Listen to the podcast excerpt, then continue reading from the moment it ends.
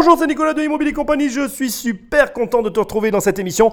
Et dans cette émission, comme d'habitude, on va analyser un passage de l'émission Qui veut être mon associé Ça fait beaucoup de fois le mot émission dans le même début de podcast.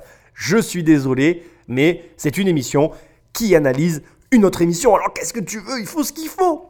Alors, rapidement, et parce que j'ai envie de t'en parler un petit peu, il faut que tu saches qu'il euh, ne doit pas rester beaucoup d'analyse de qui veut être mon associé. Je crois qu'on est bien engagé. On a fait les trois quarts. Il reste un gros quart qui est quand même, ça représente quand même pas mal d'émissions. On les fait au fur et à mesure ensemble. Et après ces analyses, on reviendra sur le format d'avant, c'est-à-dire de l'analyse de reportage, de l'analyse de gros entrepreneurs, de l'analyse, bref, de systèmes financiers qui peuvent être mis en place par différentes personnes.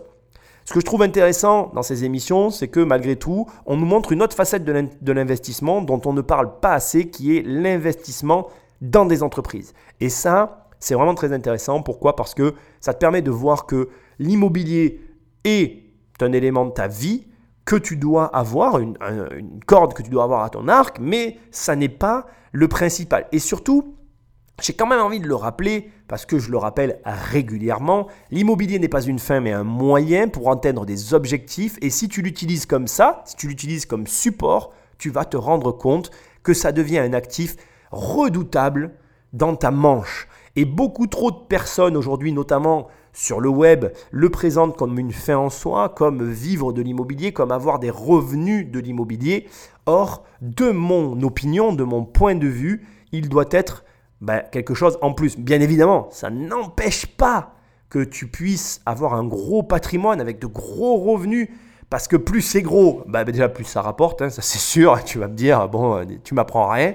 Mais surtout, ce qui est intéressant, c'est que plus c'est gros, plus ta surface financière est imposante, plus elle est imposante, plus tu vas pouvoir aller chercher de l'argent pour développer des grosses boîtes. Et une grosse entreprise, ne nous mentons pas, eh bien, de toutes les façons que tu peux prendre le bébé, il n'y a rien qui rapportera autant qu'une grosse entreprise en fait. Il vaut mieux avoir une très grosse entreprise euh, que je vais pas dire qu'un très gros patrimoine immobilier, c'est pas vrai, mais disons que euh, avant d'arriver à un patrimoine immobilier qui te rapporte que peut te rapporter une société, crois-moi, crois-moi, il faut t'accrocher. Petit clin d'œil à tous ceux qui ont pris euh, le programme 10 millions. Euh, il y a un podcast sur le sujet où il y a vraiment deux frères qui, sont, qui ont été analysés et qui nous montrent que c'est possible de construire euh, un empire immobilier, mais dans le sens où personne n'imagine d'ailleurs. Et au passage, voilà, c'est réalisable, mais ça demande peut-être à mon avis plus de travail et de concession dans ces choix d'arbitrage. Voilà. Alors, c'est une introduction un peu longue, un peu bizarre, mais pour dire en gros qu'on a vu les trois quarts des émissions. À cette émission-là, tu as quasiment fait les trois quarts des analyses de qui veut être mon associé. Il reste un gros quart. Euh, et après ce gros quart-là, on va pouvoir passer, revenir à l'ancien système. Ce sera la saison 4. En fait, du coup, la saison 3, ça aura été, euh, si on veut, euh, donc les, les analyses de qui veut être mon associé. La saison 2, c'est quand j'ai commencé à analyser les émissions. La saison 1, c'est quand j'ai commencé tout simplement les podcasts. Et la saison 4, c'est quand on va revenir à l'ancien format qui était un peu plus monté et qui demandait plus de travail. Petite parenthèse que je vous ai déjà dite, mais euh, ces émissions, je les adore. Pourquoi? Parce que ça me permet de parler euh, de sujets que je n'aborde jamais, premièrement. Deuxièmement, ça me permet aussi, je ne vais pas m'en cacher, de finir mes programmes où j'ai un énorme travail de fond à faire dessus que je ne peux pas faire si je travaille autant sur euh, le gratuit. Donc à un moment donné, il faut faire des choix. Et troisièmement, je veux quand même le préciser, j'ai adoré faire ces émissions parce que j'ai de plus en plus envie d'investir dans des sociétés et je pense que dans le futur, quand je serai grand, quand j'aurai 40 ans, j'investirai dans des boîtes. Voilà. Donc bon, bref, c'est un autre sujet, mais j'avais envie de l'aborder rapidement. Aujourd'hui, encore une fois, comme d'habitude, je ne connais absolument pas l'émission que je vais analyser. Je vais la découvrir avec toi. Ça va être intéressant, je pense. Reste assis. C'est parti. Magnéto Patrick. Euh, bonjour à tous. Bonjour. Bonjour. Faut. Alors, ah oui, plus près. venez plus près. Voilà, parfait. Voilà. Bonjour. Mais bonjour, à tous. Bonjour. Je m'appelle Ludovic et je suis le cofondateur de la startup Biomédé, qui est une startup à impact et écologique. En fait, nous, on recherche 200 euh, 000 euros pour 7 Je vais vous expliquer un petit peu ce qu'on ce fait. En fait, il y a 30% des sols agricoles euh, en Europe qui sont contaminés par des métaux. Et pour l'instant, il n'y a pas de solution. Les agriculteurs savent pas forcément les métaux qui sont présents dans leur sol et qui peuvent être problématiques. Donc on fait le diagnostic. Et l'idée, en fait, nous, c'est d'apporter des plantes, des graines de plantes qui sont capables de retirer naturellement ces métaux et voilà, pouvoir assainir les sols, assainir la production, etc. Là, on travaille déjà avec une vingtaine de domaines prestigieux un peu partout en France. Et l'idée, bah, grâce à vous, c'est de pouvoir travailler un petit peu, un petit peu partout. Euh, là, on est complètement en dehors de mes compétences. Alors, il y a plein de choses très intéressantes dans ce qui vient de se passer. Donc déjà, on voit, je t'ai coupé, alors je vais être très franc avec toi, j'ai coupé vraiment toute l'intro qui apportait rien du tout à l'émission, du blabla. On découvre qu'en fait, il a le track et ça tourne finalement autour de son track. Bon, même là, avec l'intro que tu viens de voir, si tu analyses un peu ce qui s'est passé, il s'est mis en retrait, ils l'ont fait avancer, tu comprends que c'est pas un mec qui est sûr de lui. Mais ça, c'est à peu près normal. Je veux dire, tu passes X années de ta vie euh, à, l'école, etc., ou j'en sais rien, ou à travailler derrière un bureau, et bam, du jour au lendemain, on te catapulte devant des caméras avec des micros, un staff et tout, et tu, on te dit, vas-y, parle, vends ton, pro- vends ton produit devant ces mecs-là. Euh, voilà, donc déjà, euh, c'est certain que, en plus, ce que tu sais pas, c'est que même si les investisseurs euh, ont eux-mêmes le track, en fait, de par la stature qu'ils ont, la posture qu'ils ont, ça s'efface automatiquement. Ils sont assis sur des fauteuils, ils sont, un peu plus hauts que euh, ils sont en posture haute par rapport à celui qui se pitch. Et donc là, tu bon, je, pars dans une analyse plus physique, mais ça peut être intéressant pour toi. Selon la position de chacun, eh bien, euh, le contexte met en situation. Ce que j'essaye de te dire, c'est que, voilà, si par exemple tu te tiens au-dessus de quelqu'un, naturellement, tu as une position avantageuse, avantageuse pour prendre l'ascendant. Il faut que tu saches aussi un élément intéressant de la psychologie. Alors, ne t'inquiète pas, j'ai pas fait psycho, c'est des trucs basiques que je comprends. Je peux faire des erreurs aussi dans ce que je dis, c'est absolument pas ma spécialité, mais j'ai lu des bouquins un peu là-dessus, tu vois comment pitcher, parce que quand tu parles avec un, banquier, il faut arriver à vendre ton produit. Donc ce sont des choses auxquelles je me suis intéressé pour comprendre, tu vois. Et la posture fait partie des éléments qui jouent un rôle prépondérant dans ce genre d'échange. Et si tu veux, tu peux, même si tu as le track, retourner une situation en utilisant le décor, en bougeant, en faisant des choses. Bon là on est avec quelqu'un qui est raide comme un piqué, qui n'arrive pas à se mettre en position euh, confortable pour nous transmettre son message. Pourquoi je te parle de tout ça? Parce que je ne sais pas si tu ressens la même chose que moi. Il a parlé, j'ai rien compris. Il a parlé, j'ai rien compris. Donc du coup, qu'est-ce que j'ai fait? Je suis allé sur son site. Toi, tu n'y as pas accès. euh, Tu m'écoutes peut-être dans la voiture. Je te déconseille de taper Biomed et de regarder en conduisant. Donc je vais le faire pour toi. Quand tu arrives sur son site, le site est assez clair. En gros, comme il l'a quand même expliqué, et j'ai à peu près compris, dans le sol, il y a des choses euh, pas très saines pour notre santé. Et donc du coup, on te fait planter des plantes, enfin ça, fait un peu euh, répétition, mais on te fait planter des graines, on va dire ça, qui vont générer des plantes spécifiques qui vont avoir la faculté de recycler ce qu'il y a dans le sol et qui vont permettre ensuite que tu puisses euh, planter une récolte pour la vendre avec une meilleure qualité finale. Bon, il y a peut-être des questions que tu te poses si tu t'y connais pas en agriculture. Euh, alors, c'est pas toujours pratiqué aujourd'hui, et puis je vais pas faire genre je m'y connais en agriculture, mais normalement, il y a ce qu'on appelle la jachère, qui consiste à mettre des sols au repos et à tourner entre plusieurs terres. Donc, par exemple, en gros, on va dire que tu as quatre espaces agricoles qui t'appartiennent. Ben, tu plantes sur trois espaces et tu as un quatrième espace que tu fais tourner de champ à champ. Donc par exemple, on va dire que tu as le champ 1, le champ 2, le champ 3, le champ 4. La première année, ben, le champ 1, tu le gardes vierge pendant un an. Tu plantes sur les trois autres champs, tu récoltes.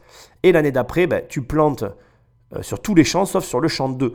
Et tu tournes comme ça. Donc ça fait que chaque année, tu as un champ qui est vide. Et donc lui, ce qu'il vend, c'est finalement des plantes à planter sur le champ que tu tiens vide pour permettre un renouvellement du sol et finalement une meilleure qualité de ce qui va y pousser en produit final. Donc sur le fond, on peut dire qu'il y a un intérêt pour la personne qui est soucieuse de la qualité de ses produits à vendre. Sur la forme, il y a un détail qui me semble, enfin en tout cas qui me vient à l'esprit immédiatement et qui est important à mes yeux, c'est que pour moi, ça donne du travail en plus. Parce que une jachère, dans la logique, la- l'artisan, j'allais dire, euh, lapsus révélateur de mon activité principale, l'agriculteur euh, ne s'en occupe pas en fait, il la laisse reposer, il ne fait rien en fait sur le champ euh, en jachère. Et donc si tu veux, pour moi déjà, on va voir s'ils vont lui poser la question, mais j'aurais une question à poser, c'est-à-dire que ça nécessite quand même de planter Alors, n'y a pas de solution miracle hein, dans ce genre de cas. Euh, il, faut, il faut, comment dire, euh, il faut mener une action pour que la plante elle pousse. Je comprends bien. Je, je le vois mal proposer un service de je plante pour toi, ça t'évite de le faire. Mais voilà. Ensuite, il y a un point qui est quand même que je vais soulever ici tout de suite, qui est hyper intéressant, qui va te donner tout de suite ma tendance. Euh, je n'investirai pas. Et c'est marrant pourquoi. Je vais te dire la raison pour laquelle je n'investirai pas. Et c'est une raison débile. Hein. Je n'investirai pas, moi, déjà, dès le départ. Parce qu'en fait, euh, ça ne me touche pas du tout. Je ne vois pas la valeur. Ça, ça a été mal amené, mal présenté. Je trouve que malheureusement, dans ce genre de situation, je ne remets pas en cause le besoin qu'il y a derrière, je ne remets pas en cause le fait que c'est sûrement nécessaire, je ne remets pas en cause qu'en plus mon raisonnement est débile parce que c'est ce que je mange et que me soucier de ce dans quoi est planté le légume que je mange, ça devrait être normal. Mais je ne sais pas pourquoi, la façon dont il a présenté tout ça, ça ne me touche absolument pas, je, ça me laisse de marbre. Je me dis, euh, oui, super, mais euh, ok, euh, je peux peut-être faire autrement. Peut-être que en fait, enfin j'en sais rien. Je sais pas ce que tu en penses toi, mais là maintenant, tout de suite, je suis absolument pas touché par le message que a transmis ce mec-là. Et c'est essentiellement dû à la raison première que j'ai évoquée, c'est la façon dont il parle, peut-être la posture aussi, mais la, façon dont il parle qui est pour moi liée à la posture, parce qu'il a cette manière qui n'est pas simple d'accès.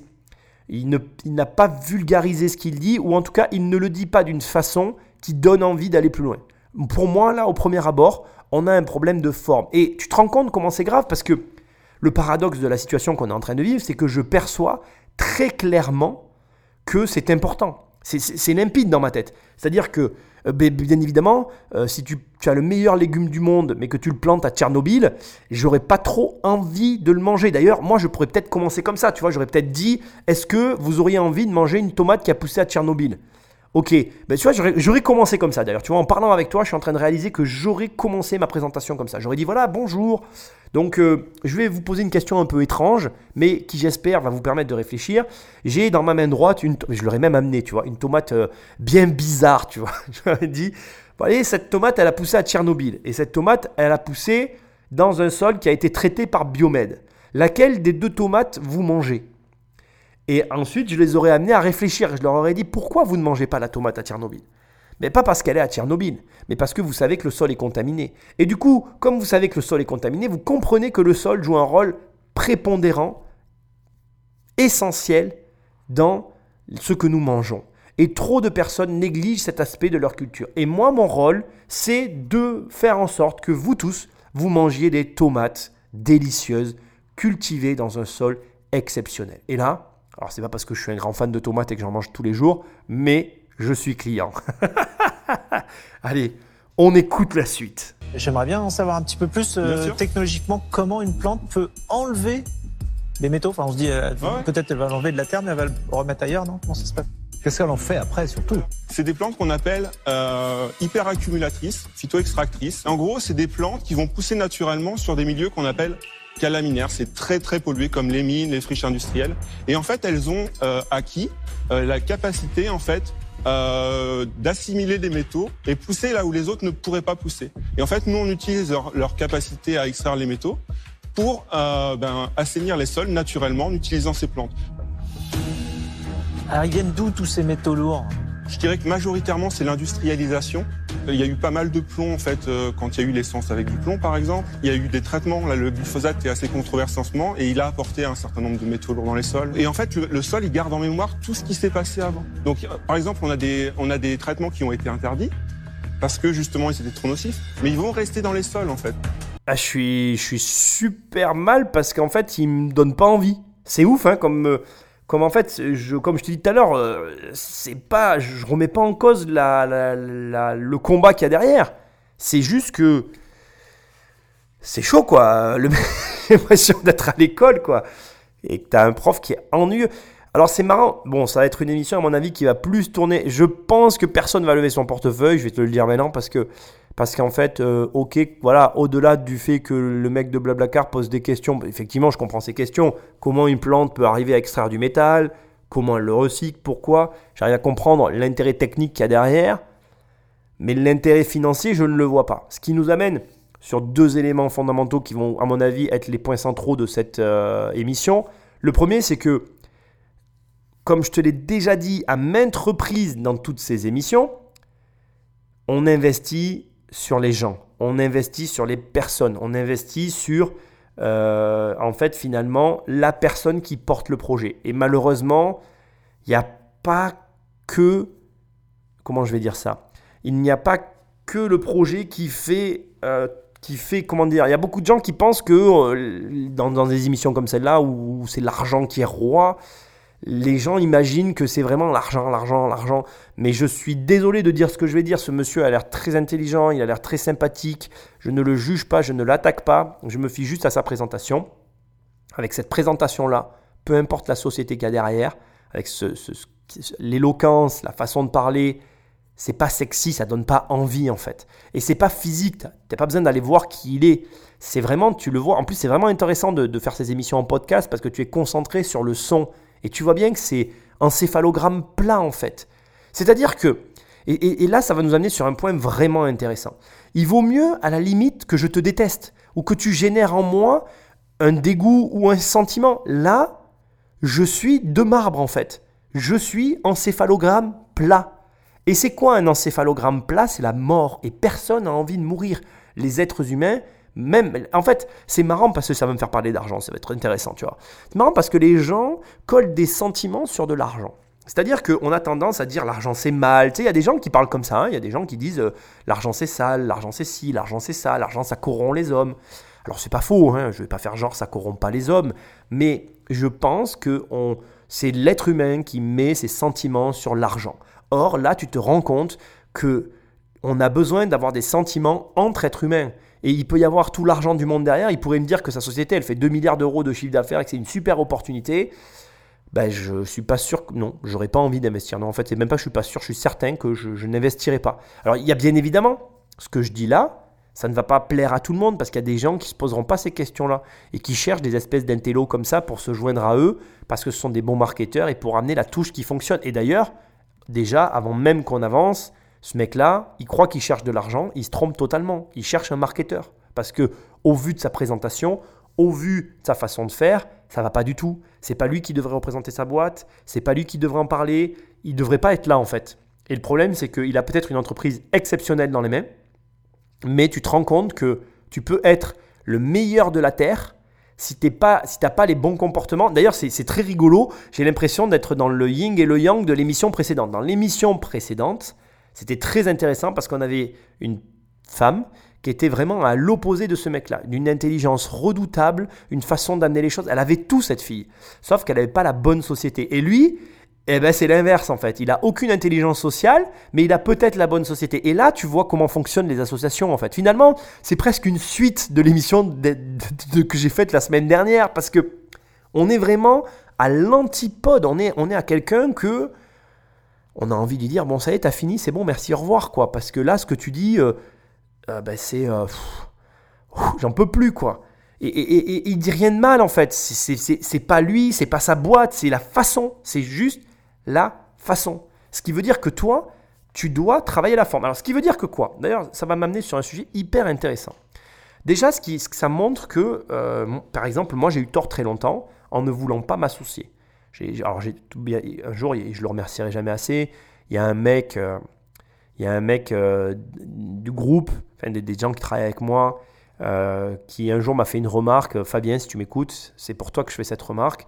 Qui m'a fait une remarque et qui m'a dit Nicolas, tu dis tout le temps que tu es seul, c'est faux, tu avec ta mère. Je l'ai écrit dans mon livre d'ailleurs parce que c'est vrai, j'ai mis très longtemps à m'en rendre compte. Je me suis longtemps considéré comme étant seul alors que je ne l'ai jamais été. Donc, ça, c'est un premier point. Mais là où je t'emmène, et c'est surtout à toi que je m'adresse, c'est que donc, on doit tous s'associer. Parce qu'on n'a pas toutes les compétences en une personne. Si tu es seul, tu fais une erreur. Et tu dois la corriger. Tu ne peux pas rester seul. Ça n'est pas possible. Tu dois comprendre le plus vite possible que tu ne peux pas rester seul. Et deuxièmement, et je l'ai déjà vu euh, extérieurement, ça avait été très mal perçu. J'avais, euh, c'était pas des amis, c'était une relation de travail, un couple, un couple de connaissances de travail pour lesquels euh, voilà, peu importe, on ne va pas parler de deux, c'est pas la question. Par contre, c'était super intéressant parce que dans ce couple, en fait, euh, ils avaient inversé les rôles. C'est-à-dire que la personne qui aurait dû être mise en avant, c'était le enfin, c'était la femme, mais c'était le mari qui était mis en avant. Et la personne qui aurait dû être dans le back-office, c'était la femme, mais ça aurait dû être le mari. Et c'était fou parce que, en fait, on va dire que je pense que celui qui avait le lead et qui a impulsé l'entreprise, c'était le mari. Donc pour lui, c'était logique qu'il soit en avant. Sauf que, en réalité, ce qu'il ne voyait pas et qu'il n'a jamais voulu voir, je ne sais pas s'il a changé d'ici depuis, mais je leur souhaite en tout cas, malgré, malgré ce qui a pu se passer entre nous, parce que ça ne s'est pas très bien passé. Euh, en tout cas, je souhaite que là-dessus, ça se soit arrangé entre eux. Moi, je leur ai toujours dit, et j'étais pas le seul à le leur dire, tu devrais mettre ta femme en avant parce que tu n'as pas les épaules, tu n'as pas ce qu'il faut pour être celui qui doit être en avant. C'est-à-dire que quand euh, il parlait de sa boîte et quand elle parlait de leur boîte, mais je veux dire, mais à elle, euh, je buvais ses paroles. C'était une oratrice née. Mais lui, je pense qu'il avait sa fierté qui parlait et ça le, tu sais, ça le, intérieurement, il était, euh, ça le dérangeait en fait qu'il soit moins bon que sa femme. Et c'est très dur. Hein. Et, ce que j'essaye de te dire, donc là où le point où j'essaye de t'amener dans cette discussion, c'est quoi? C'est que quand tu es en association, le plus dur, c'est pas de t'associer avec la bonne personne. Le plus dur, c'est pas de trouver le bon associé ou c'est pas d'avoir la bonne boîte. Le plus dur, c'est de se dire je ne suis pas capable de faire ce que je fais, il faut switcher avec l'autre, c'est à l'autre à prendre ma place. Même encore, on va aller au-delà de ça, le plus dur encore, c'est de se dire, ton rôle à toi, ça sera de faire peut-être ce que je rêve de faire, et moi je ne le ferai jamais, parce que si c'est moi qui le fais, ben, ça ne marchera pas de la même façon. Et c'est très difficile. Et je te souhaite d'avoir le courage, la force de, de prendre le recul nécessaire pour être capable de, de t'auto-induire, de te dire, de t'imposer la bonne position dans l'entreprise. Parce que là, maintenant, on revient à l'émission, mais de toi à moi. Ce qui est en train de se passer, ce qu'on est en train d'écouter, toi et moi, là. Si ça échoue, ça n'échouera que pour une seule et unique raison. C'est parce que la personne qui présente n'est pas la bonne. Et c'est vraiment très dommage, très triste d'avoir peut-être la, société qu'il faut, mais pas le bon représentant. Et ça nous montre, ça nous amène maintenant sur une dernière phase de l'analyse qui est vraiment hyper importante et que je veux que tu intègres dans tous tes projets IMO, dans tous tes projets de vie, tous les détails comptent.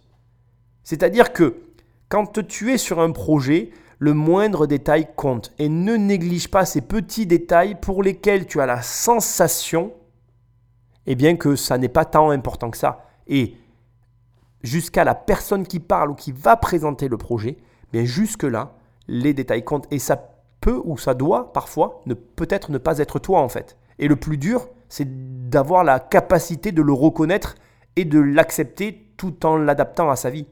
C'est très difficile. Cette difficulté-là, eh bien en fait, il faut être capable de la surmonter parce qu'en dépend la réussite du projet que tu portes. Et franchement, je suis, je suis très embêté parce que euh, sur le fond, tu vois, mon exemple que je t'ai dit tout à l'heure avec Tchernobyl, ça me parle. Mais sa façon à lui de me parler, elle ne me parle pas du tout.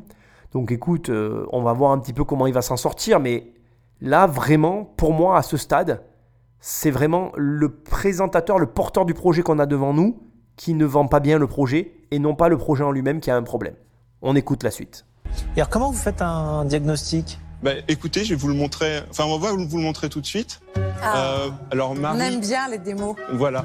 Bonjour. Euh, Marie va vous présenter un petit peu l'appareil et, euh, et faire une analyse donc euh, sur le sol. Donc Marie a habilité à utiliser l'appareil, qui est un appareil particulier, comme je vous disais, euh, qui est un appareil à fluorescence. Voilà. Donc je vais vous montrer.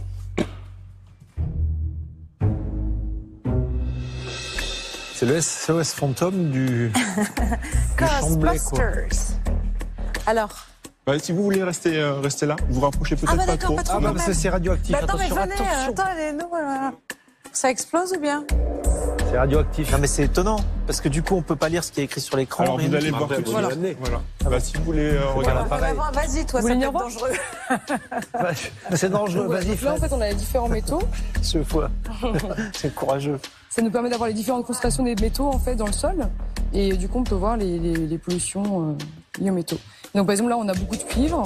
Euh, Il y a l'aluminium, il y a du C'est dingue, silicium. ça voit tout. Voilà, Comment exactement. ça marche Alors, c'est c'est de la fluorescence X. C'est un petit peu particulier. On va pas rentrer trop dans les détails. Et c'est vraiment, c'est vraiment précis ou il y a d'autres analyses après? Ah oui, c'est c'est complémentaire de d'autres analyses, mais par contre, ça permet Oui, de ça savoir permet déjà lesquels- de tester les C'est terres. ça, de Ok. savoir quels sont les métaux Et présents. après, on fait des analyses plus poussées. Voilà. voilà. Ok. On peut dire merci à Marie et puis allez, c'est reparti. Merci. Merci Marie. Au revoir. N'oubliez pas Au l'appareil. revoir. Attends, mais il y a de la techno, ça rigole pas. Il y a, il y a- il y a un appareil assez euh, poussé, radioactif. Je- je- honnêtement, je suis pantois. C'est-à-dire que tu vois que le mec, est, ils sont très avancés. Quoi. Je veux dire, euh, on n'est pas sur une société. euh, on n'est pas sur une petite société. Tout à l'heure, je t'ai dit que j'étais sur le site. C'est vrai que je t'en ai pas reparlé. euh, je vais, j'ai un petit peu creusé entre temps. Donc, effectivement, ils font du diagnostic pour identifier la Terre. Ensuite, sur le site, tu as quand même accès à, des témoignages clients. De ce que je vois, il y a eu trois clients qui ont souscrit à l'offre. Après, je vais te donner une impression personnelle, parce que ça reste une impression personnelle. J'ai un peu la sensation que ça, que c'est un projet qui, comment dire, je sais pas comment dire, qui n'avance pas très vite, parce que je pense que c'est un combat qui n'est pas gagné. Ce n'est pas dans les mœurs que de se dire euh, aux agriculteurs, il faut traiter euh, les métaux qu'il y a dans, dans la terre. Donc il y a non seulement un combat à mener sur le plan euh, ben, commercial, je vends mon offre, mais il y a aussi l'éducation client. Je ne sais pas si tu sais ce que c'est. L'éducation client, c'est ton client doit euh, comprendre et avoir envie de ton produit. Alors, un exemple tout basique d'éducation client qui a existé, c'est McDo. Là, aujourd'hui, quand tu m'écoutes parler, quand je te dis McDonald's, tu as vraiment en tête l'image du drive, du burger qu'on emporte et qu'on mange. Mais ce qui est très marrant, c'est que tu dois savoir, c'est que lorsque McDo s'est lancé, il y a eu toute une éducation client. À l'époque, on était euh, à l'époque des drive-in, donc les, comment dire, les serveuses amenaient la bouffe dans les voitures. Et Personne venait chercher le McDonald's, personne ne comprenait le fonctionnement. D'ailleurs, le film que j'ai analysé, que tu peux voir sur ma chaîne, et d'ailleurs le film tout court, euh, le fondateur, pardon, je cherchais le nom, euh, te montre rapidement, cinématographiquement, il te montre rapidement ce qu'a été l'éducation client. Mais crois-moi, dans les faits, ça a demandé du courage aux entrepreneurs de faire face à cette éducation client. Donc là, on est aussi dans une situation où, en ce qui nous concerne, toi ou moi qui écoutons cette émission, d'abord, on n'est pas agriculteur. Donc déjà, je pense que ça s'adresse à une tranche de la population. Et ensuite, on n'est pas éduqué. Donc ça veut dire que pour la société, il y a un double effort. Et ça, en tant qu'investisseur, il faut que tu aies l'œil pour le discerner. Parce que ça veut dire quoi? Dépenser plus d'argent. Une autre société, c'est moins connu, euh, qui a eu besoin de faire de l'éducation client, c'est Starbucks. Starbucks a- fait de l'éducation client. Et ça, tu dois comprendre que c'est parfois un passage obligatoire sur certains marchés. Aujourd'hui, il y a beaucoup de gens qui critiquent les formations en ligne, mais il y a eu une éducation cliente qui a été faite qui permet qu'aujourd'hui, certaines personnes n'aient plus besoin de le faire. Tout ça, il te faut l'intégrer quand tu analyses une boîte. Et l'éducation client, surtout quand tu es face à un nouveau produit, c'est très compliqué à voir. Et comme on n'est pas éduqué et qu'on n'est pas du métier, on passe peut-être aussi à côté d'une opportunité. Et ça, c'est magique. Parce qu'en fait, le seul moyen de le savoir, c'est dans quelques années. Dans quelques années, peut-être que Biomed sera une grosse entreprise pharmaceutique, enfin, type pharmaceutique. Il y aura le diagnostic qui sera obligatoire. Et tu te rappelleras de cette émission qu'on a fait ensemble avec Nicolas et tu te diras Putain, il avait raison, on n'était pas éduqué, c'était une boîte dans laquelle il fallait investir. Et ça, il n'y a que l'avenir qui pourra nous le dire. Mais c'est hyper important. Et pour parfois comprendre ce genre de boîte, il faut être du métier. Alors, on peut être très intéressé par la tech, comme le mec de Blablacar, mais la vérité, c'est de se demander si oui ou non on investit dans ce type d'entreprise en sachant qu'il y a un surcoût qui est dû à l'éducation client. C'est bien parce que finalement, tu vois, c'est une, entre- une- une entreprise, j'allais dire, c'est une émission encore originale qui me permet de parler de ce sujet dont on n'a encore jamais parlé. Et je t'assure vraiment que dans certains cas, où on le voit pas, où on le sous-estime, mais ça dépend des fois que de l'éducation client. Une fois que le client est éduqué, c'est parti, la boîte d'école. Allez, on écoute la suite. Est-ce que vous arrivez à mesurer le, le bénéfice de euh, votre technique? C'est-à-dire que vous arrivez sur une terre, vous diagnostiquez une pollution, Ouais. vous, euh, diagnostiquez une plantation, Ouais. vous plantez. Euh, au bout de combien de temps euh, la terre s'améliore? Euh, Comment vous mesurez l'amélioration Et trois, qu'est-ce que ça apporte à l'agriculteur qui a fait cet investissement Alors, euh, en fait, on, comme vous, vous l'a- vous l'avez dit, en fait, on fait la mesure avant et après. Ensuite, ça dépend des métaux, mais en- là, on est sur 5 ans de traitement. Donc c'est chaque année, il faut Donc, renouveler quand le même du traitement. du C'est-. C'est du long terme. Après, en agriculture, c'est c'est du long terme. Donc imaginons, moi je suis agriculteur, donc ça veut dire que pendant 5 ans, euh, donc j'investis dans vos graines, Mhm. je, les, je les sème, c'est moi qui les sème. Oui. Je récolte aussi Oui. la plante. Et, et donc au bout de 5 ans, qu'est-ce que j'ai en retour? Alors, Si ce n'est le, le- le fait de me dire ma terre est plus propre, ce qui est déjà pas mal. Alors euh, c'est la terre est plus propre, mais c'est aussi euh, par rapport aux aspects rendement et amélioration de la production Et par alors si rapport à certains justement ce rendement c'est plus 5%, plus 10%, En fait, on peut, on, peut, on peut montrer que le sol est plus fertile, on peut montrer qu'il y a plus de vie dans le sol. En fait, euh, si jamais le sol est trop contaminé, euh, il y a des pertes en fait euh, assez fortes en termes de, De productivité. de productivité. Voilà. Alors là, il est intéressant de noter un phénomène qui va dans la continuité du début de cette émission, malheureusement. La dame de Montélimar lui demande des chiffres. Et je t'invite, si tu l'as pas bien noté dans ta tête, à réécouter le passage. Elle lui demande quel est le pourcentage d'augmentation. On sent que elle, de son côté, il y a un désir d'avoir des chiffres précis. Et lui répond de façon totalement euh, vague. C'est-à-dire que dans ces termes, il y a, on, a, vraiment les termes augmentation de productivité, alors qu'elle, elle dit quel est le pourcentage d'augmentation de. Donc tu vois, quand tu dis à quelqu'un, je voudrais savoir le pourcentage de ça, et que la personne te dit, ah, ça augmente la productivité, tu réponds pas à la question en fait. Si je te dis, quelle est la rentabilité de ton immeuble? C'est pas un truc que tu m'entendras te demander souvent, mais voilà. Si je te dis quelle est la rentabilité de ton immeuble et que tu me dis il est rentable, ben, je te dirais euh, ok. Et alors, c'est bien? Tu précises un peu? Bon, moi la question que je pourrais plutôt te poser, on va, plutôt jouer selon mes règles, c'est quelle est la marge que tu dégages? Si je te dis quelle est la marge que tu me dégages et que tu me réponds j'ai euh, 15% de renta, c'est exactement ça. C'est-à-dire que tu me réponds pas en fait. Quand tu me réponds 15% de renta, c'est un chiffre. Mais moi, par exemple, dans mon esprit, quand je te pose cette question-là, pour moi, une marge qui m'intéresse, c'est à partir de 1000 balles. Dès qu'il commence à y avoir 1000 euros de marge, peu importe la façon dont tu as monté le projet, tu titilles mes oreilles et tu vas avoir mon attention. Si tu me réponds j'ai 15% de renta, je vais te regarder, je vais te dire ouais c'est bien, moi j'ai 43. Et, et ça veut rien dire en fait. Parce que tu peux avoir 43% de marge et gagner 350 euros par mois, et tu peux avoir, euh, pardon, pas 43% de marge, ma- j'ai dit n'importe quoi. Tu peux avoir 40%, de- 43% de rentabilité, mais gagner 350 euros par mois parce que le lot que tu as acheté, il rapporte pas beaucoup d'argent. Comme tu peux avoir euh, 8% euh, de rentabilité, mais gagner 1000 balles par mois parce que le bien que tu as acheté, il est très gros et que du coup, bah, tu dégages euh, un peu plus d'argent. quoi. Donc en fait, ce qui est hyper intéressant, et l'exemple que je viens de te donner, il est, il est criant de vérité, c'est que même tous ces chiffres derrière, ils ne voudront rien dire. Là, ce qu'elle demande, en fait, elle essaye de comprendre quel est l'impact réel pour l'agriculteur lorsqu'il achète le produit que la startup propose. Il y a un point, un phénomène que j'ai trouvé hyper intéressant qu'elle a souligné et que qu'elle a souligné avec insistance et que je t'ai dit au début de l'émission, ça me fait plaisir de voir que ah, je pourrais être assis avec eux quoi. Elle a dit, attendez que je résume bien la situation, elle l'a bien fait répéter au mec, elle a dit donc il y a 5 ans de travail et c'est l'agriculteur qui plante et qui récolte. Et là le mec répond oui. Et, et, et tu le vois pas, mais son oui il était plein de malaise en fait. Parce que le fond du problème il est là. C'est-à-dire que tu vends un produit, c'est comme Ikea qui te vend un meuble quoi. Quand tu as acheté le meuble, tu dois le monter bordel. Et tu as des gens qui veulent pas monter leur meuble. Et je crois pas qu'un agriculteur il a envie d'immobiliser 50 jachères. Parce que si on revient à l'exemple du début où je t'ai dit, la jachère, elle, elle tourne d'une année sur l'autre. Eh bien, si on prend Biomed, ça veut dire que tu as un de tes champs qui est blo- bloqué pendant 5 ans. Et ça, c'est pas possible.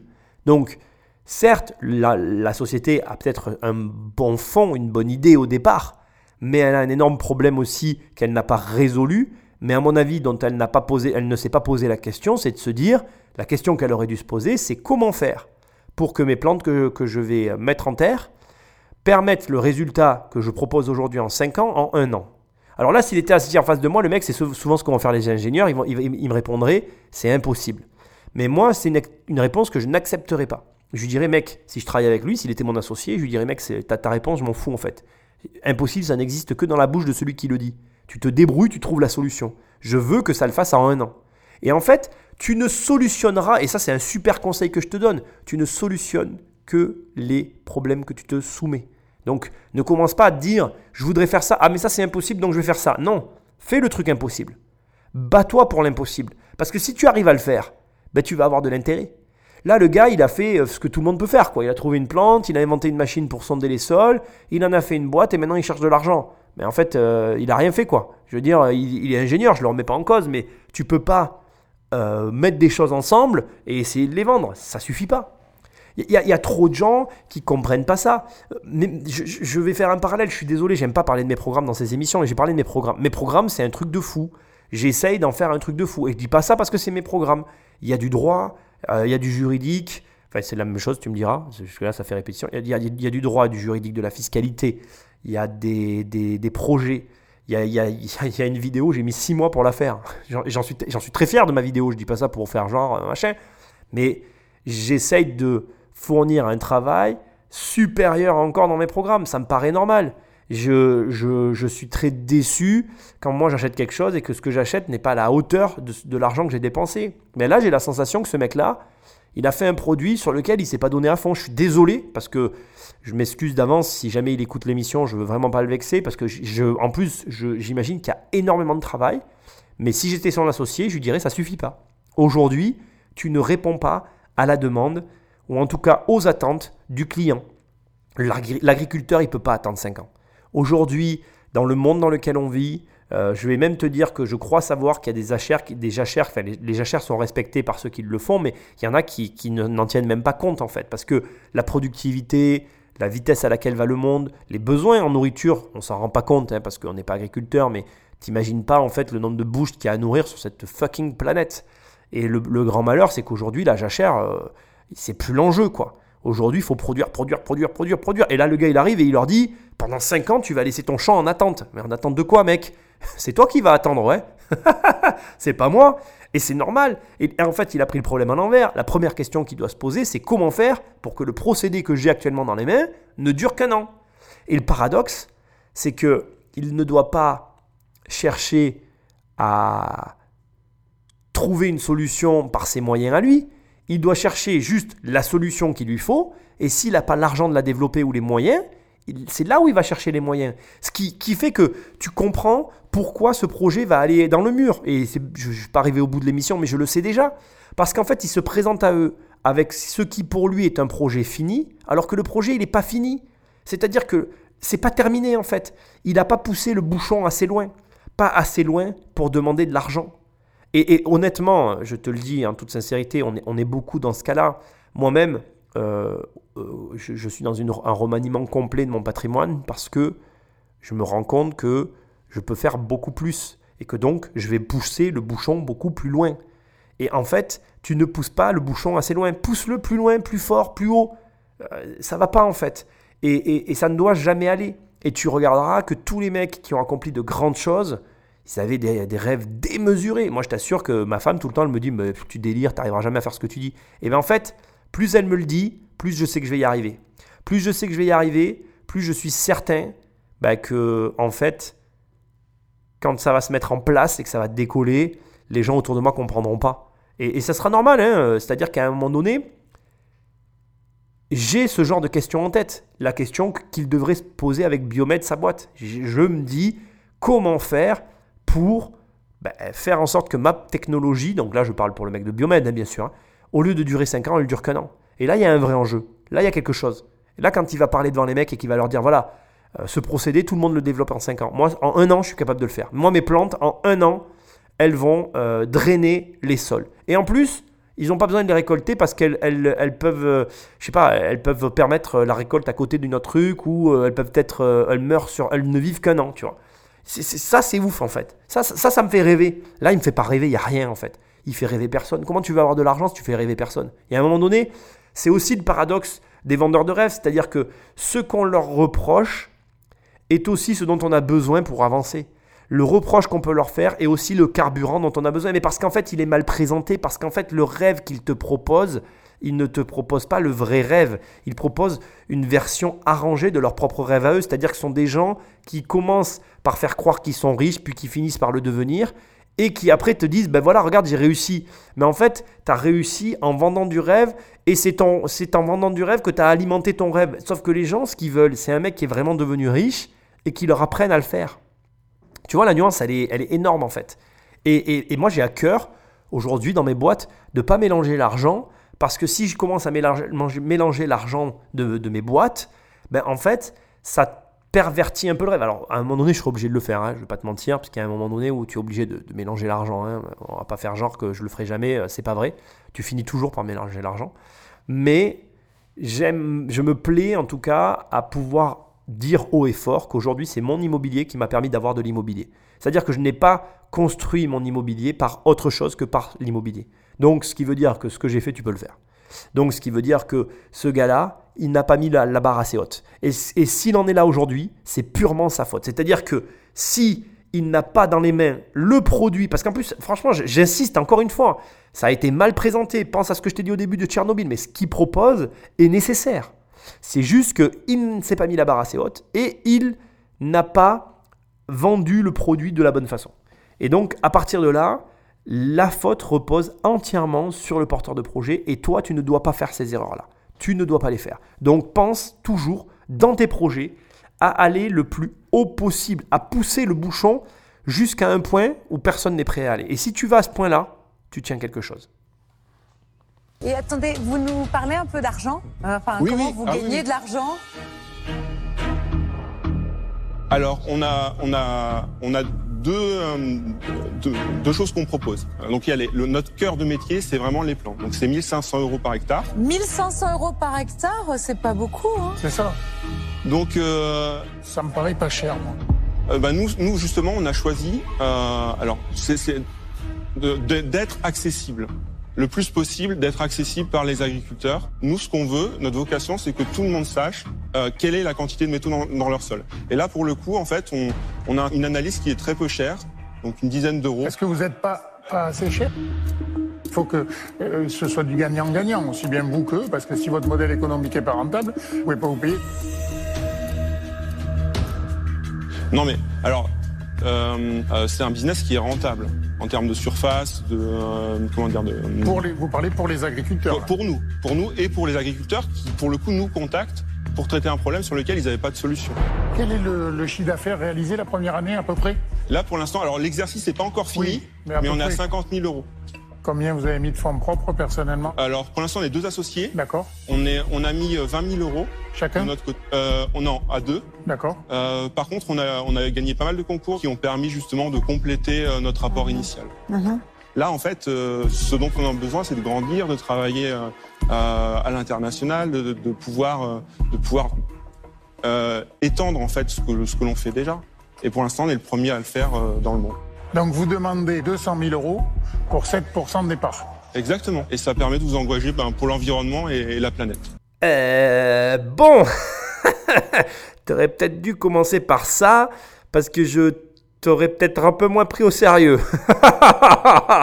50 000 euros de chiffre d'affaires en un an, tu demandes 200 000 euros, bon là, on est dans le domaine euh, de l'illusion totale, c'est irréaliste. Euh, donc bon, aujourd'hui, on va partir du principe, je vais le faire pour toi, te rassure, hein, tu, sais que tu es entre de bonnes mains, tout le monde a Google, donc même si tu étais assis à l'émission, que tu faisais partie du jury, en quelques clics, tu découvrirais qu'en fait, la moyenne euh, des, comment dirais-je, la moyenne euh, par exploitation agricole d'hectares détenus par un agriculteur est de 63 hectares. Je vais le redire parce que je ne sais pas si je l'ai dit correctement, parce que je suis un peu sous l'émotion des 50 000 euros contre 200 et 7% du capital. bref.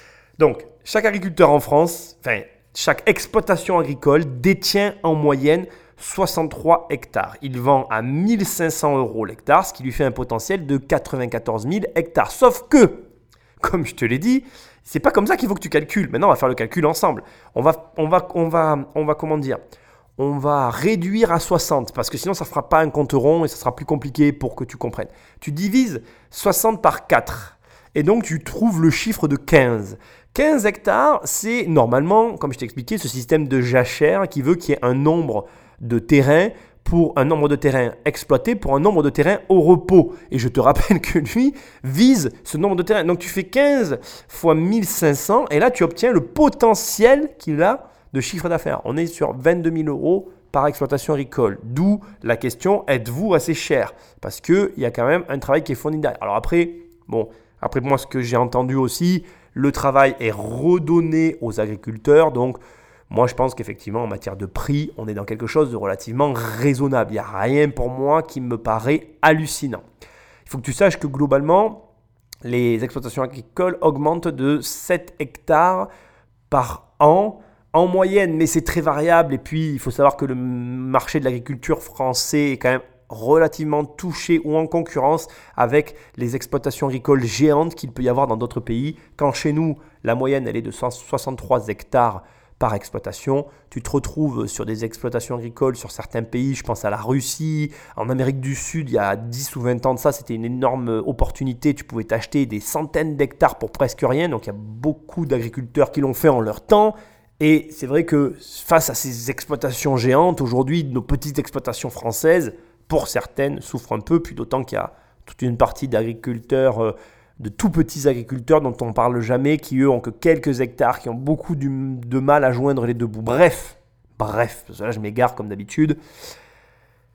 Euh, ça tient du délire. Ils n'ont même pas un an d'exploitation. Leur produit, pour moi, euh, il n'est pas du tout à maturité, mais du tout. C'est-à-dire qu'ils ont même pas, ils ont des éléments. Hein, tu vois, ils ont fait le pistolet, ils savent de quoi ils parlent, mais ils n'ont pas poussé le bouchon assez loin. Euh, en chiffres, ça va pas. il finit en disant, allez, un geste pour la planète. Oui, mais bon, tout le monde est d'accord de faire un geste pour la planète, mais là on parle d'investissement, et même si tu crois que l'argent tombe du ciel, il ne vient jamais sans raison, l'argent. L'argent, s'il vient à toi, c'est qu'il y a une bonne raison derrière. L'argent n'arrive jamais sans raison. Et euh, la planète, malheureusement, hein, ça devrait être une raison principale pour laquelle l'argent arrive, mais ça n'a jamais été une des raisons pour lesquelles l'argent s'est déplacé. L'argent se déplace malheureusement pour la détruire, pour des causes économiques, mais il ne se déplace que trop rarement pour des causes euh, environnementale. Alors aujourd'hui, on a des porteurs de projets qui arrivent à, à, faire s'accoupler, c'est peut-être pas le bon terme, mais bon, on va prendre celui-là, euh, à faire s'accoupler l'argent et l'environnement, mais c'est très difficile. Et là, honnêtement, les gars, vous y êtes pas du tout. Donc euh, voilà, je suis un peu sur le cul. Je pense qu'il aurait pu commencer par ça. Et je pense que d'ailleurs, de façon tout à fait consciente, il ne l'a pas fait. Comme quoi, on a tous quand même un sens de la narration. le meilleur pour la fin ou parfois le pire. Bref, à mon avis, il va y avoir des réactions dans la salle. Écoutons un peu la suite. Moi, ce qui me surprend un peu, c'est le peu de chiffres à un an. En tant qu'investisseur, je ne suis pas hyper euh, emballé parce que j'ai du mal à saisir comment vous allez pouvoir avoir un modèle économique rentable assez rapidement. Alors moi, personnellement, je vais passer.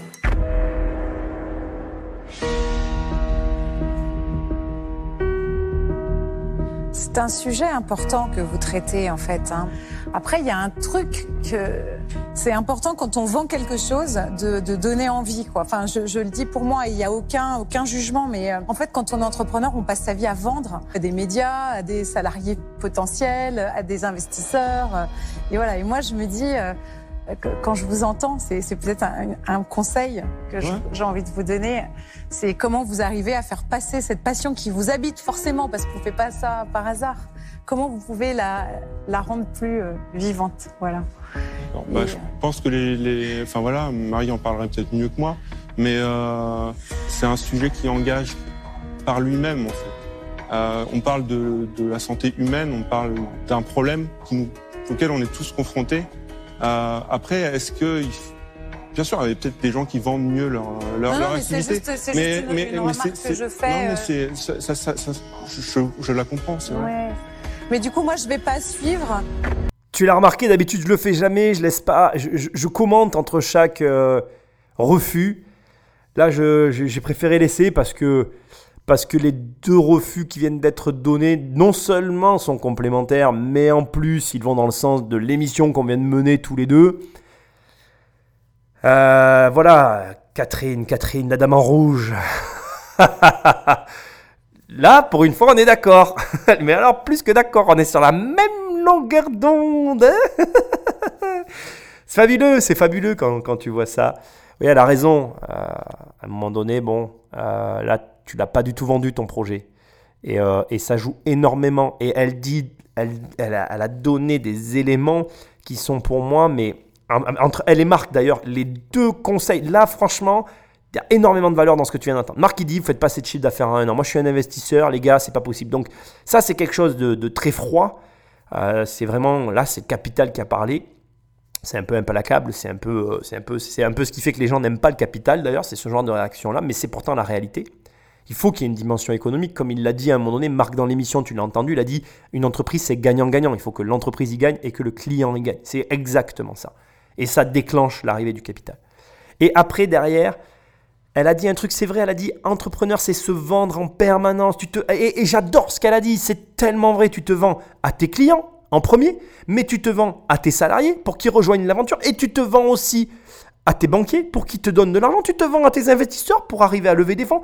Tu te vends aux médias pour arriver à te faire connaître. Tu te vends en permanence. Pourquoi tu n'as pas pris un associé et tu n'as pas poussé le bouchon? Et c'est hyper important parce que là, je, parle donc au patron, à la personne que je vois de chez Biomed, mais je parle aussi à toi.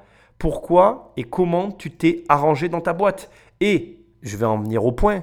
Déjà, donc, pars du principe que si tu fais ou si tu arrives à ce que tu désires dans ta tête, bah, tu n'es pas allé assez loin. Et ensuite, et c'est sûrement le point le plus important, mets-toi aussi en tête que la personne qui va vendre le projet, elle a les armes, ben, comme la semaine dernière, l'émission que tu as vue, la précédente émission, elle a tout ce qu'il faut pour se vendre. C'est marrant parce que, encore une fois, on dirait le yin et le yang. L'émission de la semaine dernière, on avait l'inverse. On avait une nana qui n'avait pas le projet, mais qui avait tout. Elle avait tout pour se vendre. C'était ouf, ça glissait. Elle avait l'état d'esprit, elle avait tout. Tu avais envie de lui donner des sous, sauf qu'elle avait.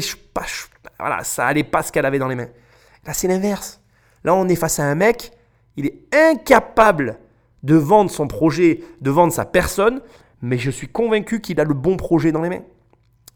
Il te faut trouver les bonnes personnes. Et alors tu sais, je vais finir par te dire un, petit truc qui est très difficile, mais qui est pourtant très vrai. Il a fait une remarque, euh, il a dit, il y a des gens qui savent très bien se vendre, ça n'est pas mon cas. Je suis sûr que ce mec-là, il n'aime pas ben, les vendeurs de rêves, il n'aime pas les vendeurs tout court, il n'aime pas tous ces gens qui sont capables de se mettre en avant c'est peut-être, je peux me tromper complètement, je ne connais pas la personne qui est en train de pitcher, mais en tout cas, je me plais à croire que c'est très souvent comme ça. Quand on est plutôt introverti, technicien, on, a cette image qui, est fausse, parce qu'attention, encore une fois, c'est pas empirique, il n'y a pas qu'un seul être humain, on est tous différents, mais généralement, on n'aime pas les personnes qui ont la capacité inverse à se mettre en avant. Tu sais ce qu'on dit? On dit que soit les opposés s'attirent, soit ils se repoussent.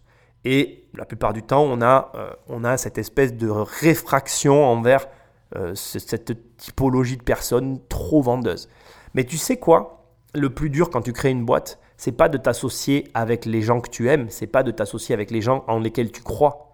C'est de te dire que tu as besoin de cet associé-là, que tu peux pas blairer, mais qui a les compétences que tu n'auras jamais. Et ça, si tu arrives à le développer, si tu as la capacité d'avoir le courage d'aller au-delà de ce que tu penses, de te dire, ok, je n'aime pas cette personne, parce qu'elle représente ce que je n'aime pas. Mais il se trouve que cette personne que je n'aime pas, elle a cette chose que je n'aurai jamais. Parce que je n'ai pas cette capacité, je n'ai pas le truc qui me permet de me vendre ou d'avoir la technicité. Parce que souvent les vendeurs n'aiment pas les techniciens non plus, parce que pour eux c'est trop prise de tête, tu vois. Donc ça marche pour tout le monde ce que je suis en train de dire. C'est juste qu'il y a une typologie de personnes qu'on n'aime pas, mais très souvent, ce sont ces gens-là avec lesquels il faut s'associer. Et c'est là où tu vas grandir. Parce que tu grandis pas à faire ce que tu es capable de faire. Tu grandis à faire ce que tu n'es pas capable de faire. Tu grandis en allant là où au premier abord tu n'irais pas. Tu grandis en choisissant de t'orienter dans ces chemins où il n'y a personne. Et donc, la grosse difficulté qu'il a aujourd'hui, c'est qu'il a beaucoup de pain sur la planche, non pas pour transformer son produit, mais pour permettre à sa boîte de s'émanciper, de s'épanouir. Il va devoir aller chercher un associé qu'il n'a pas envie d'avoir. Il va devoir repenser son produit pour, le, pour nous permettre de rêver avec. Et il est probable que la personne qu'il n'aime pas, qui va faire rentrer et qui va lui faire remanier son produit pour que lui puisse le vendre, soit la personne qui lui amène la, la clé de la réussite pour avoir un produit sexy et vendeur. Mais tout ça, on va pas se mentir, ça se fait pas euh, facilement. Ça se fait pas parce que tu as écouté Nicolas dans un podcast qui te l'a dit. Ça se décide. Et c'est quelque chose qui est très difficile. Crois-moi, je suis, je fais et je continuerai à faire des choix difficiles parce que ça me plaît. Mais chaque choix très difficile est un choix qui se prépare et qui se travaille. Et c'est très compliqué.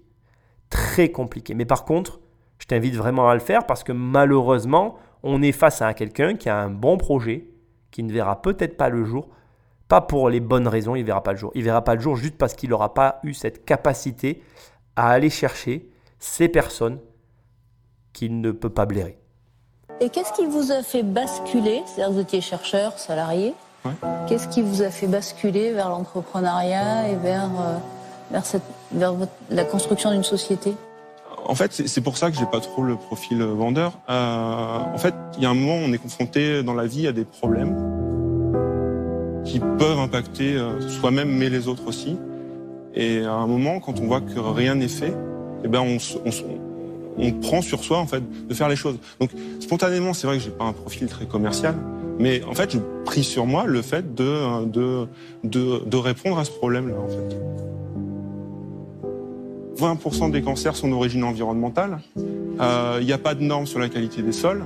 Est-ce que c'est un, c'est un sujet qui mérite qu'on s'engage? Moi, pour moi, la réponse, elle est oui, clairement. Les personnes qui ont les moyens de pouvoir euh, euh, changer le monde, après, c'est vrai, il y a tellement de causes, il y a tellement de, il y a tellement de problèmes, c'est difficile. Mais est-ce qu'il faut s'engager pour ça? Moi, moi, j'ai dit oui.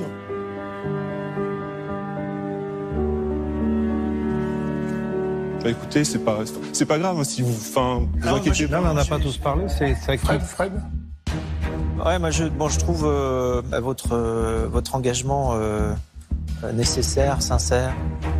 Bon, en revanche, je je, je comprends pas. Euh, le modèle pour moi, il est un peu flou. Euh, je pense aussi que votre projet, pour le coup, vu la cause que vous embrassez, il demande effectivement des grands investissements en R&D, donc il demande d'être accompagné par des experts qui, qui sont pas moi. Euh, donc euh, pour toutes ces raisons-là, je vais euh, devoir passer. Quand t'entends ça, c'est compliqué. En, plus, ces bâtards de la télé, ils te mettent la bonne musique derrière, tu, crois que tu vas pleurer, ça m'énerve. non mais il a raison. C'est certain, c'est certain. En plus, le paradoxe, c'est ce que je te dis, c'est ça. C'est juste que là, il l'a bien résumé. Il y a un gros investissement en R&D à faire. Ce que je te dis, il n'a pas poussé le bouchon assez loin. Il n'y a pas besoin de. Même moi, je suis pas ingénieur, je le vois. Tu peux pas dire au mec, t'attends 5 ans. Ça, ne veut rien dire. C'est pas logique. Aujourd'hui, on, est capable de, faire des trucs de fou, mais vraiment. Et, je crois que voilà, même, lui, il se rend pas compte. Alors, sa cause est, est bien, comme il a dit, c'est sincère, c'est vrai, c'est juste, c'est tout ce que tu veux. Mais comme a dit Marc, en fait, je reviens à ce qu'il a dit Marc, à un moment donné, euh, voilà, il faut un enjeu économique. Et puis il lui a dit lui aussi, tu vois, il y a, il y a beaucoup trop d'aspects. Le truc, c'est que voilà, il y a des mecs comme lui qui y vont, et c'est honorable. Franchement, c'est honorable. Mais je crois qu'il faut aussi que je te le dise, et je ne sais pas si je te l'ai dit depuis le début que je fais ces analyses, mais l'entrepreneuriat, ça demande pas des compétences, mais c'est une façon très différente d'aborder les choses. Et j'aime beaucoup ce qu'a dit la dame de Montélimar quand elle lui dit pourquoi vous avez quitté le salariat pour l'entrepreneuriat, parce que c'est très représentatif, c'est-à-dire que je pense qu'il a quitté un modèle pour un autre modèle sans même se rendre compte que ça ne s'aborde pas de la même façon en fait. Tu ne peux pas, ne t'imagine surtout pas, voilà, je vais dire ça comme ça, ne t'imagine surtout pas que l'entrepreneuriat a quelque chose à voir avec le salariat. Ça n'a rien à voir. Moi, quand je reçois des salariés et qu'on me parle tout le temps des heures et des heures et des heures, mais j'ai jamais compté, mais je sais même pas ce que c'est que compter ces heures. Moi, je m'assois le matin très tôt, je commence et je finis le soir. Et j'ai des trucs à faire et je les fais. Il n'y a pas de notion d'heure en fait. J'avance. J'avance quoi qu'il arrive. Ça, c'est une première chose. Les heures t'oublient. Bon, ça, je pense que tous les salariés sont capables de le comprendre. Après, deuxièmement, il y a un autre élément à comprendre, c'est que l'entrepreneuriat, ça demande euh, une réflexion très différente. La, réflexion, elle, elle, est la suivante. Elle est, quand tu es euh, salarié, il n'y a aucune réflexion à avoir. Tu as un cadre, tu es payé pour ce qu'on te demande de faire, et tu n'as pas besoin de réfléchir au-delà de ce cadre. L'argent arrive, tu payes tes charges, tu recommences indéfiniment jusqu'à la fin de ta vie. L'entrepreneuriat, c'est très différent. L'argent n'arrive pas. Déjà, quand tu commences, tu n'as pas d'argent. Donc, toutes tes actions doivent être démultipliées. Je t'invite à lire mon livre Devenir riche sans argent. La, règle 1 égale 2. Euh, qui est réellement cette règle-là, c'est une règle de base de l'entrepreneur. Tu ne dois pas faire comme dans le salariat. Les salariés, eux, quand ils mènent une action, ils ont un résultat. Toi, en tant qu'entrepreneur, tu ne dois jamais mener une action pour viser qu'un seul résultat. Si quand tu agis, tu n'as qu'un seul résultat, tu prends le risque, qui est énorme, que cette action que tu as menée, elle ne mène à rien. Et si elle ne te mène à rien, tu as tout perdu. Et comme tu n'as aucune sécurité financière, bim, c'est le mur. Donc déjà, il y a cette, euh, cette euh, nécessité d'avoir cette vision très différente du salarié qui est de dire mes actions doivent avoir plus d'impact. Ensuite, parce que c'est pas fini, hein, Il faut que tu aies du bon sens, mais un bon sens exacerbé. Pas le bon sens de dire, euh, euh, voilà, ma voiture a un problème, je l'amène au garagiste. C'est du bon sens. Mais tu vois ce que je veux dire? Il faut que ça aille au-delà de ça. Il faut que tu aies du bon sens pour te dire, ben, j'ai embauché ce salarié, il ne peut pas tout faire dans l'entreprise, je dois comprendre que blablabla. Bla bla. Bon, je ne vais pas te le faire ici parce que j'ai pas d'exemples qui me viennent, mais il y a plein de moments dans la vie où moi en tout cas j'ai la sensation que la plupart des gens sont dénués de bon sens. Mais pourquoi? Parce qu'ils ont posé leur cerveau en fait dans le salariat. Et comme ils ont posé leur cerveau dans le salariat, ils ont du mal à le reprendre au quotidien. Et le bon sens, contrairement à ce que les gens peuvent croire, ça devient rare de nos jours. Mais c'est pas grave en fait. C'est pas parce que ça devient rare que c'est compliqué, ça devient rare parce que simplement leur vie ne leur ne, nécessite pas qu'ils en aient besoin. Mais toi, en tant qu'entrepreneur, tu en as besoin tout le temps. Ensuite, l'entrepreneuriat, c'est aussi un besoin permanent de se remettre en question, de se dépasser, de, de s'adapter, régler des problèmes au quotidien. Tous les problèmes sont sur tes épaules. Moi, aujourd'hui, euh, j'ai l'habitude de régler des problèmes. C'est même l'inverse. Quand il n'y a pas de problème, ça me paraît bizarre, tu vois. Donc c'est pour te dire que en réalité, quand tu fais que ça, que ça, que ça, régler des problèmes, que ça devient ton quotidien et puis que c'est tellement habituel qu'il y a très peu de problèmes qui te touchent, il y a beaucoup de gens qui ne comprennent pas. Moi, j'ai une façon d'aborder les problèmes que la plupart des gens autour de moi ne comprennent pas parce que j'ai une façon très proactive, liée énormément au capital. Moi, je règle mes problèmes en cumulant le fait que mon argent est optimisé pour minimiser l'impact financier que peut avoir le problème dans mon entreprise. Mais ça, les gens, ils comprennent pas. Parce que pour eux, euh, voilà, non, tu peux pas faire ça. Dis, si, je le fais. J'en ai rien à foutre que toi, tu penses que je puisse pas le faire. Moi, je te dis que je le fais. C'est souvent ça, mes discussions avec les gens autour de moi. Très souvent, les gens disent, tu peux pas faire ça. Si, si, je le fais. Non, non, tu peux pas parce que nanana. Mais j'en ai rien à foutre, en fait, de tes nanana. On fait ça. Parce qu'en fait, ma décision, elle est calquée sur le modèle de j'ai un problème, il va forcément avoir un impact financier, je minimise mon impact financier. Parce que si je ne le minimise pas, ça va m'enclencher un nouveau problème que j'aurai à régler, que déjà, premièrement, j'ai envie de m'éviter, et que deuxièmement, peut générer encore des problèmes en cascade que je ne mesure pas, dont je n'ai absolument pas besoin ni envie en ce moment dans ma vie. Et donc en réalité, tu règles tes problèmes selon plusieurs critères qui peuvent ne pas être économiques selon les personnes, mais tu les règles tout le temps pour arriver au résultat que tu convoites. Et tout ça fait que tu es un entrepreneur. Et c'est très difficile. Et c'est pour ça qu'elle a raison de lui demander pourquoi tu as quitté le salariat alors que tu étais un chercheur. Qu'est-ce qui a fait que Et quand le mec te répond la cause est plus grande, alors moi j'adore les gens comme ça, je ne peux pas lui faire de, de reproches. C'est juste que, je vais te donner mon avis, il faut pas mal le prendre, mais c'est un bébé entrepreneur qui est en train d'apprendre ce qu'est l'entrepreneuriat. Et là, il l'apprend un peu à la dure, dans, une, dans un contexte et dans des circonstances qui ne sont pas des circonstances et un contexte habituel et qui le poussent dans ses retranchements. Mais s'il en tire les bonnes conclusions, s'il adapte à sa vie ce qu'il vient d'avoir comme refus dans la figure, il peut en sortir beaucoup plus grand. Et note que ce que je viens de te dire est une caractéristique très entrepreneuriale. Ta capacité à interpréter ce qui t'arrive et à l'adapter. C'est très difficile. Très très difficile. Mais si tu y arrives, tu peux être très surpris des résultats que tu vas obtenir. Nous, on a choisi de ne pas travailler avec des grandes entreprises au départ, enfin, en tout cas de ne pas les intégrer dans notre capital au départ. Je pense que c'est quelque chose qui s'entend.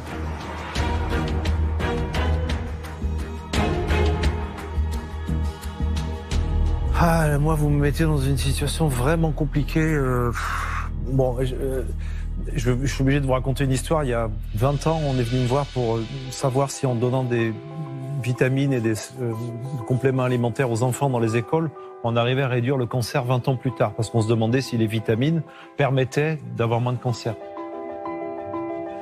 On a monté une étude qui s'appelait Suivi Max, qui a duré 8 ans. Pendant 8 ans, on a donné des capsules à des gamins, moitié euh, qui en prenaient, moitié qui prenaient un placebo, pour voir s'il y avait un groupe qui était plus malade que les autres. Il a fallu beaucoup d'argent pour ça. Et, euh, on est allé voir les laboratoires pharmaceutiques en leur disant, voilà, on a besoin d'argent pour développer cette étude. C'était sur 12 ou 13 ans l'étude. Et je me rappelle être allé voir le plus grand patron du plus grand laboratoire français en lui demandant 150 000 francs à l'époque pour financer cette étude. Il m'avait reçu dans son bureau avec des chaussettes en soie rose, je m'en rappellerai toujours. Et il m'avait dit, mais pourquoi voulez-vous que j'évite le cancer des enfants, puisque mon métier c'est de vendre des médicaments une fois qu'ils l'ont. Et euh, je m'en suis jamais vraiment remis de cette phrase. Euh, parce que j'imagine qu'il y a des tas de gamins qui finalement ont eu des cancers parce qu'on leur a pas donné de vitamines. Et donc je me dis qu'à s'attaquer à cette, à cette industrie-là, et, je, je rebondis sur ce que vous venez de dire en disant faut pas s'associer avec des labos pharmaceutiques aujourd'hui. J'imagine que vous avez des appels du pied, Ouais. et beaucoup. Donc euh, vendre votre âme à des grands labos pharmaceutiques aujourd'hui, ça me paraît certainement une mauvaise idée. Mais vous êtes un chercheur. Vous êtes quelqu'un qui veut changer la, les choses Mm. et vous n'avez pas une vision business parce que finalement votre mission elle va bien au-delà du business. Et donc on voit bien que vous n'êtes pas là pour nous vendre un business plan, des chiffres d'affaires, des taux de trucs, pas votre sujet. Donc il va falloir que vous trouviez des gens qui, euh, qui vous accompagnent dans cette mission euh, et qui sont des gens qui mettent leur, leur argent et leurs connaissances au service de ces causes-là. Moi, malheureusement, j'y connais rien du tout en médecine, euh, en agriculture, en machin. Donc, euh, je peux pas mettre 200 000 euros tout seul, hein, c'est beaucoup d'argent. Mais si je peux faire une chose qui vous permette d'aller plus loin, je le ferai. Mais voilà, ça peut pas être financier. Et Delphine, t'as répondu ou pas? Non, pas encore. Ah bah alors là, Marc Simoncini nous a mis une grosse claque. Alors, inattendu. inattendu le truc. Pourquoi je soignerai des enfants étant donné que je vends des médicaments? C'est là où tu comprends le malaise qu'il peut y avoir avec l'argent. Et c'est là où tu comprends que on ne peut pas comprendre des gens comme nous. Euh, je vais te le dire autrement. Il y a des niveaux d'argent. C'est-à-dire qu'il y a des niveaux euh, financiers qui nous dépassent tellement que on n'est pas en mesure d'en comprendre ni les rouages, ni ce que cela implique. Et effectivement, euh, si tu te places d'un point de vue d'un mec qui engrange sûrement des milliards, pourquoi il irait se tirer une balle dans le pied? C'est affreux parce que la phrase, elle est tellement lourde de sens. Pourquoi j'irais soigner des enfants? T'as qu'une chose que t'as envie de dire, et si c'était le tien, connard Tu le soignerais pas? Bah si tu le soignerais. Bah pourquoi tu soignerais le tien et pas ceux des autres? Tu vois, c'est des questions intéressantes. Et c'est là où tu te rends compte que le mec, il n'a pas embrassé une cause perdue, en fait. Et tous lui disent la même chose. Le problème qu'il y a, c'est que tu es un chercheur. Et il y a de grandes chances, toi qui m'écoutes, que tu aies le même problème. C'est que tu rêves du héros qu'on t'a montré quand tu étais enfant. Tu rêves de Bernard Tapie, de l'homme d'affaires. Mais c'est pas parce qu'on filme Bernard Tapie qu'il n'y a pas des mecs derrière lui. Et c'est une grosse erreur que j'ai commise. On a tendance à croire qu'on est seul en fait et que les gens y arrivent seuls, mais ça n'existe pas. Ça n'existe pas. Même Alain Afflelou n'est pas seul. Tout le monde, tu peux me citer qui tu veux, ça n'existe pas le mec qui fait les choses seul. Et plus vite tu l'acceptes, plus vite tu gagneras du temps dans ta vie d'entrepreneur et dans ta vie tout court. Tu fais pas tes gamins seuls, tu fais pas ta vie seul. On n'est pas fait pour vivre seul. Et, euh, et- ce qui est énorme avec Marc Simoncini, c'est qu'il a une expérience de fou furieux. Quoi. Le gars a mené tous les combats, ou en tout cas a eu vent de tous les combats, il a tout essayé. C'est un chien fou ce mec, j'adore. Mais j'adore, j'adore. Il- Je, je le comprends tellement. C'est l'exemple même du rêveur qui se, il s'autorise tout. Il se freine sur aucun de ses rêves. Il se dit tout est possible, alors faisons-le. 8 ans de travail, putain, mais tu l'aurais fait pour t'entendre dire bah, pourquoi je soignerais les enfants? C'est mon business. Je crois que je crois que là on touche du doigt le problème de tout le monde en fait. Cette émission c'est le problème de tout le monde. Il y a plein de gens comme toi peut-être qui ont déjà eu dans leurs mains un projet hyper rentable et qu'ils ont raté parce que la banque ne les a pas financés, qui ont déjà eu une occasion en or d'avoir une boîte dans leur vie qui aurait pu exploser et ils l'ont pas fait. Et parce qu'en fait, ils s'en sont pris à eux-mêmes. Parce qu'ils se sont mis sur eux trop de pression. Mais mec, en fait, euh, ou, ou meuf, parce qu'on me reproche souvent de ne pas inclure les filles, mais qui que tu sois et que tu m'écoutes, écoute bien ce que je vais te dire. Arrête de te mettre la pression. Travaille avec des gens. Et arrête de croire que l'argent est le problème. L'argent n'est jamais le problème. Moi, j'ai lancé, je lance tout le temps des billets. Alors, sans argent, c'est pas vrai. Euh, là, tu, tu- je n'ai pas encore fait l'émission, mais on a lancé notre. euh, Ça y est, notre agence immobilière est lancée, elle fonctionne. On, on- on- on cherche des mandataires, on cherche des, clients. Enfin, voilà, ça tourne et ça. Voilà, tu m'envoies un mail. De toute façon, si tu veux des renseignements, je t'orienterai et tu auras des renseignements que tu veux. Mais bref, c'est pas la question. Mais ce que j'essaye de te dire, c'est que je le fais pas avec des fonds énormes. Je n'alloue pas à mes sociétés euh, énormément d'argent parce que l'argent n'est pas la solution. L'argent va te faire gagner du temps, il va te faire aller plus vite, mais c'est pas lui qui va t'amener la réponse que tu cherches. Et je vais même aller plus loin que ça. Si tu as l'argent, je te conseille pas de le mettre sur la table dès le départ. Parce que c'est pas le fait de payer le service ou, ou d'avoir tout de suite ce que tu veux dans la boîte que tu veux construire qui va te permettre d'arriver au résultat que tu convoites. Pour arriver à des gros résultats, il faut pas forcément de l'argent en fait. Il vaut mieux avoir des gens. Ce qui veut dire que si tu m'écoutes et que tu n'as rien, ben tu es sûrement dans la meilleure position de ta vie en fait. Et ça, tu ne le sais pas. Hein. C'est juste parce que tu crois que non, mais c'est toi qui crois. C'est parce que tout le monde autour de toi te dit, mais avec quel argent tu vas faire ça? Parce que les gens, ils ont que ça à la bouche. Mais l'argent, ça fait rien du tout en fait. L'argent, ça va juste te permettre, ben, bien évidemment, de développer ce que tu veux développer dans ta boîte. Mais c'est pas de ça. Là, ce mec-là, il n'a pas besoin d'argent. Hein. Il n'a absolument pas besoin d'argent en fait. Il a besoin des bons associés. Il a aucunement besoin d'argent pour réussir. Comme sûrement toi. Toi qui m'écoutes, tu n'as pas besoin d'argent, tu as besoin des bons associés. Ça fait toute la différence. Et je vais te laisser y réfléchir et on va écouter ce que Delphine, la dame de Montélimar, elle a à dire. Moi j'ai deux problèmes. Le premier, euh, c'est que euh, j'ai du mal à voir comment euh, cette idée, qui est une très belle idée et une idée dont, dont on a besoin, je la trouve pas très compatible avec une entreprise commerciale. La deuxième chose, c'est que je trouve que vous offrez 7% pour 200 000 euros. C'est beaucoup d'argent et sincèrement, moi, je me sens pas de prendre ce risque. En revanche, euh, bon, moi j'ai un peu de vigne et un peu de terre agricole dans le sud, donc je veux bien euh, que vous veniez nous voir et puis euh, tester, déjà savoir si les terres qu'on cultive, elles sont polluées ou non. Oui, avec plaisir. Et puis après, si elles le sont et qu'on peut les dépolluer, donc, donc ça me permettra de tester grandeur nature en fait ce que vous faites, parce que je trouve que c'est vraiment important et c'est intéressant. Avec plaisir, avec plaisir. Moi, franchement, je vous félicite déjà et en effet, on gardera un œil sur, sur votre activité et sur votre progression. Bah, très grand merci à tous. Merci, Mais merci et surtout bravo. Bravo. Franchement, bravo. Ça a permis d'échanger avec eux et puis c'est un message qu'on a fait passer. Euh, c'est qu'il faut prendre soin des sols, que les agriculteurs s'engagent pour le faire et que plus il y aura de personnes qui s'engageront pour la qualité des sols, et mieux ce sera.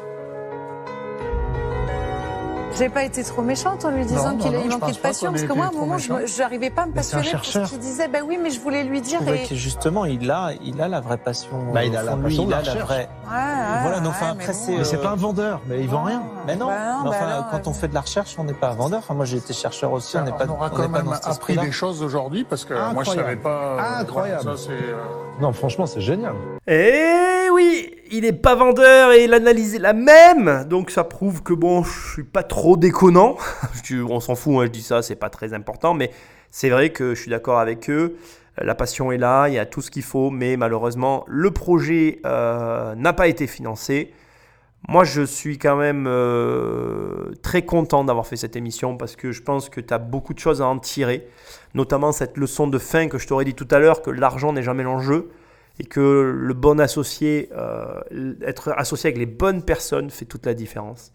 Crois-moi, je peux en témoigner de ça aussi, puisque je, je suis très content euh, de, tout ce que nous, nous avons fait de notre côté. On s'est associés, je, ne le regrette absolument pas, et euh, j'ai hâte qu'on continue à avancer parce que je sais que ça va être génial. Voilà. Donc fais-le, je peux que t'inciter à le faire. C'est ma manière à moi de te dire, fais ce qu'il faut pour voir tes rêves se concrétiser. Parce que franchement, tout est possible en fait. Tout est possible la seule vraie barrière qui existe pour t'empêcher d'atteindre ce que tu convoites, bah c'est toi-même en fait. Et là, on vient de le voir. C'est très dommage parce que la même boîte avec un bon marketeur, une bonne marketeuse, avec la bonne personne pour vendre le produit, et ça passe. D'ailleurs, ça me fait penser que Bon, ben on va le faire à la fin. Hein. J'ai omis de dire au début, mais tu te rends compte, j'étais tellement pris par le truc que je complètement oublié de te proposer d'aller sur mon site immobiliercompagnie.com, dans l'onglet livre, de télécharger les 100 premières pages de mon livre, devenir riche sans argent, ou dans l'onglet programme. Il y a un seul programme, 1 million. Je t'aide à avoir un million d'euros de patrimoine. C'est aussi simple que ça. Tu cliques, tu cliques. Soit on bosse ensemble, soit tu reçois les 100 premières pages et tu les lis. Soit tu peux aller sur Amazon, la Fnac, où tu veux. Et tu peux avoir le bouquin directement, devenir riche sans argent. C'est un excellent bouquin. Et je te le conseille, c'est pas moi qui le dis, c'est tous les lecteurs. Sinon, et enfin, la dernière chose que je te demande et que je demande à chaque fois en intro, mais que je demande à la fin, c'est euh, de me laisser un commentaire sur iTunes ou là où tu écoutes ce podcast, parce que ça m'aide énormément pour le référencement, et le mieux du mieux, le top du top, parce que bon, je sais que certains le font, alors merci encore de prendre le téléphone d'un ami et de l'abonner sauvagement à cette émission. Ça m'aide énormément. Et je vais conclure en te disant ceci. Je pense sincèrement que ce mec, en tout cas au premier abord, il a l'intelligence qu'il faut pour se redresser. Et je veux que tu saches que, en réalité, les fins de toutes ces émissions ne sont jamais des fins en fait. Parce que ça ne finit jamais l'entrepreneuriat et l'investissement. Euh, ce n'est pas un jeu dans lequel on va dire qu'on gagne ou qu'on perd. En réalité, c'est un jeu qui consiste simplement à avoir raison une fois. Donc, si tu comprends cette règle, si tu comprends que le jeu auquel tu joues, c'est un peu comme un jeu vidéo, tu peux mourir autant de fois que tu veux, tant que tu joues, ben, tu as une chance de gagner, eh bien tu as compris comment ça fonctionne. Donc ce que j'essaye de te dire un petit peu maladroitement, c'est qu'en fait c'est pas grave que lui ou les autres n'aient pas réussi sur les émissions qu'on analyse. Ce qui serait grave, c'est d'abandonner. Alors aussi, je t'invite à considérer le fait capital de ne jamais abandonner. Je te dis à très bientôt dans une prochaine émission. Salut